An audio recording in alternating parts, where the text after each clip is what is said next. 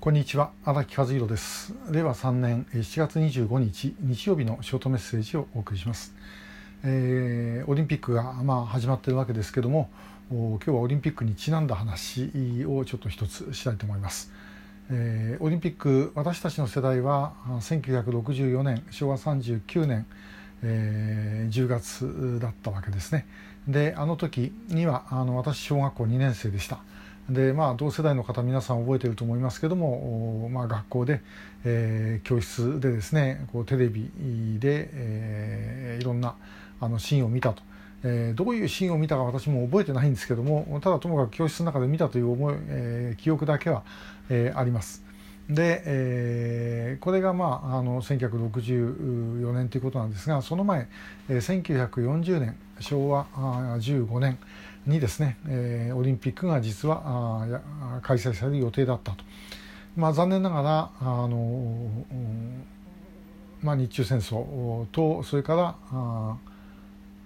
翌年にはもうアメリカと戦争を始めるわけですね、えー、ですからまあそういう状況の中で、えー、中止になりましたけれどもあの時もまあ一度オリンピックが開催される予定だったと、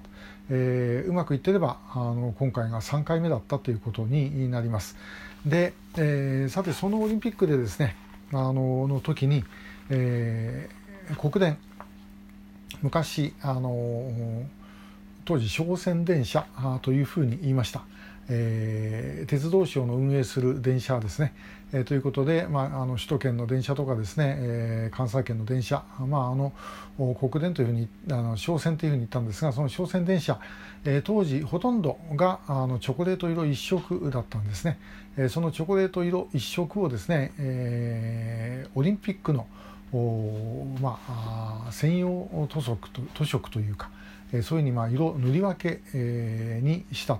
えー、黄色と茶色の塗り分けです、え、その色はですね大体こんな色だったようです、え、これ実はあの西武の雲波401という、えー、車なんですけども西武の旧塗装え、旧塗装ってっても今の黄色の前が、あの赤電と言われる塗装なんですその前の塗装昭和30年代までの塗装ですねこの色が、まあ、あの大体オリンピック塗装と同じだったというふうに言われています。えーまあ、そういう、まあ、当時チョコレート色ばっかりの中でですねそういう電車が走ったということはものすごい見ててみんなびっくりしたろうなというふうに思います。えー、ちなみにこれ別に私が書いたわけじゃありません、えー、買ってきた本で「西武鉄道100年」という本であのこれいい本ですんでまあまあよかったらあのご覧ください。えー、まあオリンピック今回のオリンピック、まあ、随分いろんなことがありまして、まあ、これから先もまだあの開会中いろんなことあるのかもしれませんけども、まあ、ともかくもうここまでこぎつけたんですからね、えー、あとはやっぱり選手にみんなあのどこの国の選手も頑張ってもらってで、えー、いい結果を出してで、まあ、ともかくやってよかったなっていうことになればなというふうに思ってます。えーまあ、私の友人なんかでもボランティアで、運営に参加しているのもいますし、えーまあ、本当こうこれまで頑張ってきた方々は本当にですね、えー、ご苦労様でしたというしかありません。えー、まああのねえー、まあいろいろ途中あったことあったし、まあ、いろんなことみんな考えてたわけですけども、まあ、それはもう一旦始まっちゃってんですからご破算にしてもいいんじゃないかなという感じがあのして、えー、おります。えー、昨日の,、まあ、あの橋本聖子会長の挨拶なんかも良かったですよね。えー、でまああのこう天皇陛下もシャキッとしてて、えー、菅総理が後から立ったのがちょっと残念な感じはしましたけどもなんか菅総理はちょっとくたびれてるみたいでしたが、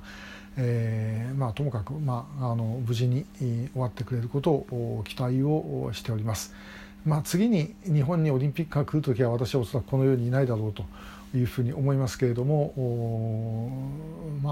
あの